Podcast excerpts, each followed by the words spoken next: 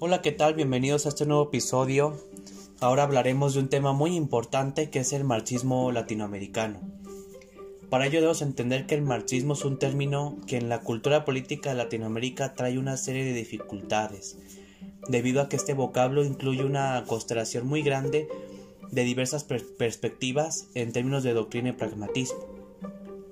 En cuanto a la experiencia histórica del marxismo en Latinoamérica, los partidos socialistas que se formaban desde fines del siglo pasado en América Latina solo recogen del marxismo las tres orientaciones fundamentales de los programas de acción del socialismo europeo en una, en una forma abstracta y sin ese reconocimiento nacional, que es la autonomía ideológica, política y organizativa del movimiento obrero.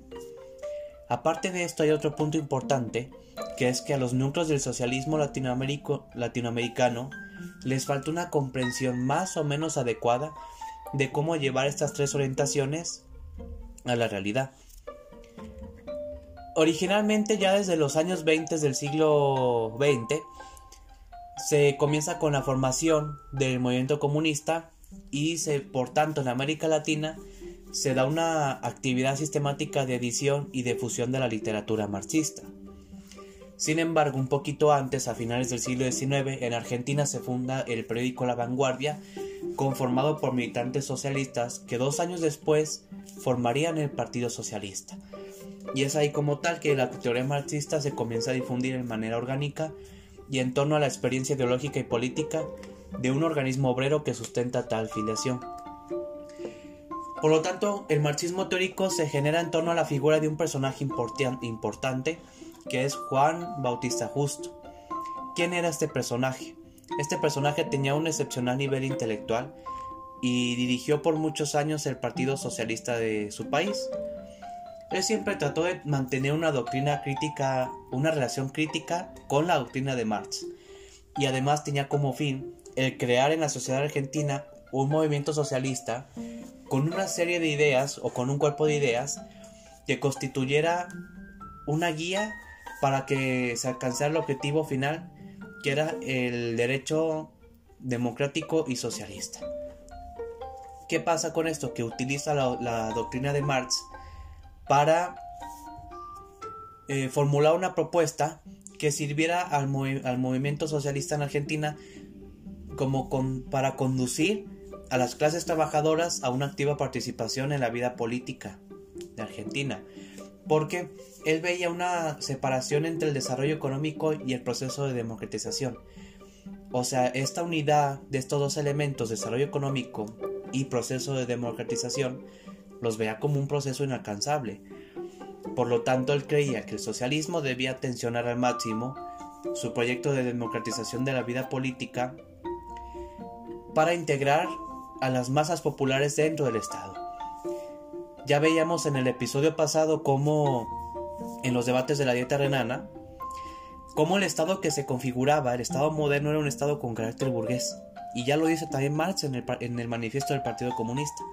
Por lo tanto, Juan, Juan Bautista Justo creía que se debía democratizar radicalmente a la sociedad para tener una estrategia principal y poder alcanzar el, fin ya mencionado de su teoría, de sus ideas. Ya después tenemos en América Latina la aparición del leninismo. Y esta perspectiva incluye nuevas características a las que ya mencionamos anteriormente, que son como las, las del origen. Ahora vamos ya cuando llega la perspectiva leninista en América Latina. ¿Qué pasa?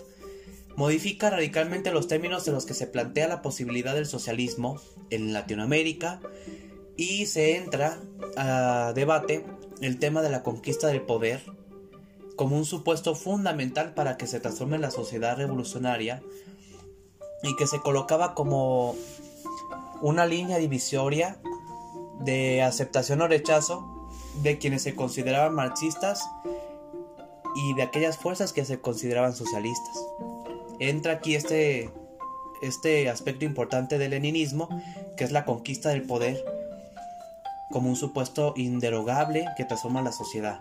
Entonces, por tanto, cuando entra en Latinoamérica se considera como un parteaguas entre quién era marxista verdaderamente o socialista o quién no lo era. Ya tenemos otras características, que era el que el leninismo se eh, apoyaba fuertemente en la subjetividad de la lucha de clases, creía en las masas y además de tener un papel importante, la voluntad del poder de un grupo sólidamente estructurado, y todo esto como resultado tendría que tener la posibilidad de transformarse en Estado.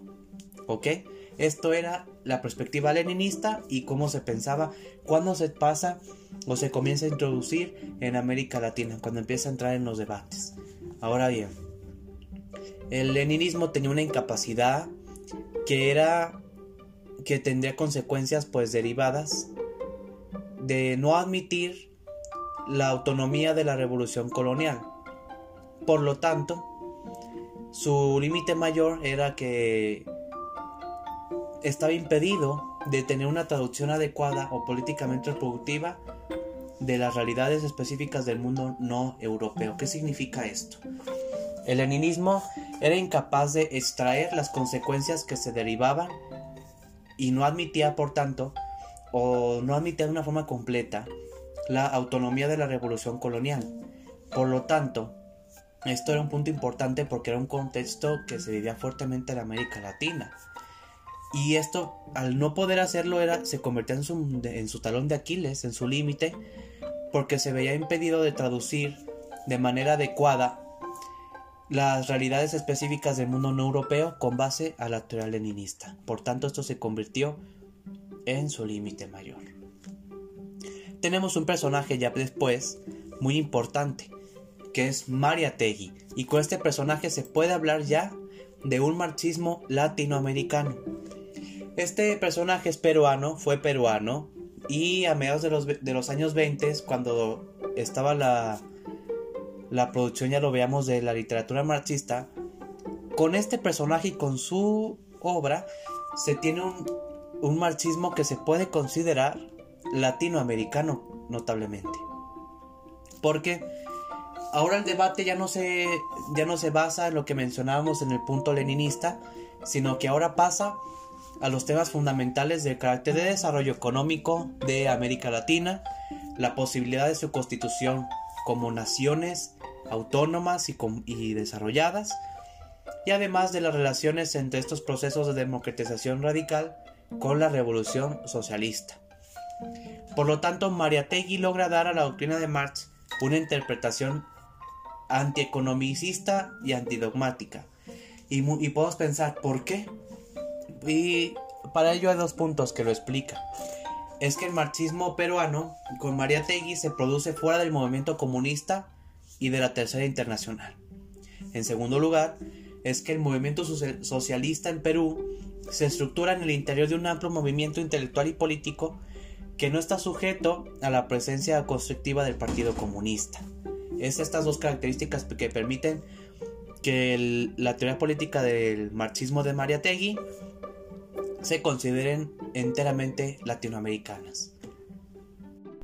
Ya para los años 30, antes de la revolución cubana, el marxismo se convierte en un referente genérico, neutral, de las propuestas pragmáticas, programáticas de los partidos. ¿Qué pasa con ello? Que las propuestas marxistas se convirtieron en traslaciones a contextos diferentes de las elaboraciones teóricas y políticas efectuadas por la Tercera Internacional y por el Partido Comunista cuando existía la Unión Soviética. Ante ello tenemos un importante eh, aspecto que hay que considerar que es la inmigración política, ya que esto permite un mayor conocimiento del marxismo en América Latina.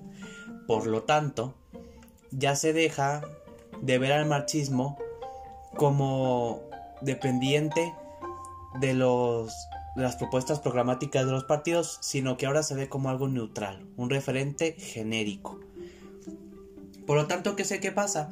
se produce una separación entre la izquierda socialista y un campo intelectual académico que se interesaba solamente en estudiar el marxismo como estructura del pensamiento y como un cuerpo teórico, cuya significación se mostraba más relevante en las ciencias sociales contemporáneas y en la cultura general. Por lo tanto, aquí ya pasa en lo empírico una situación. Ni los estudios sobre las realidades nacionales hechos desde perspectiva marxista fundamentaban la propuesta pragmática de las fuerzas de la izquierda, ni las propuestas de la izquierda reclamaban esos estudios para constituirse. Es decir, había una separación ya entre la izquierda y la teoría marxista. El marxismo, por tanto, se bifurca en una ciencia académica aparentemente neutral, como las demás, y en una ideología legitimadora de programas de acción construidos con base a modelos aceptados a priori. Es decir, ya el marxismo es una ciencia para esta etapa, aparentemente neutral, y, pero también se convierte en una ideología legitimadora de los programas de acción de la izquierda. Es decir, por un lado ya no está como íntimamente relacionado, sino que ya también se puede ver al marxismo, por eso mencioné la separación, al marxismo como una ciencia, como un campo de estudio, un enfoque y como una ideología legitimadora, pero ya no dependiente como tan los estudios científicos o analíticos con la izquierda. Es, esa separación. No como al inicio que veíamos con Juan Bautista eh, al inicio, que él comenzó a difundir la literatura marxista y pues se buscaba como una relación entre estos dos. Es aquí que hay una separación importante. Ahora pasamos qué pasa con el marxismo latinoamericano a partir de la revolución cubana. Y esto es muy importante.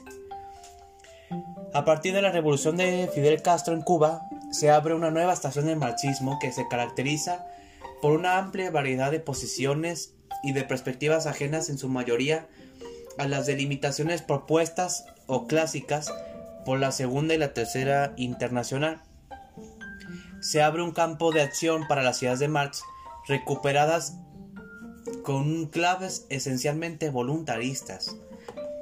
Los escritos fundamentales de la Revolución cubana pretendían constituirse como un cuerpo de doctrina y que emergen al castrismo como una corriente nueva dentro de la teoría marxista.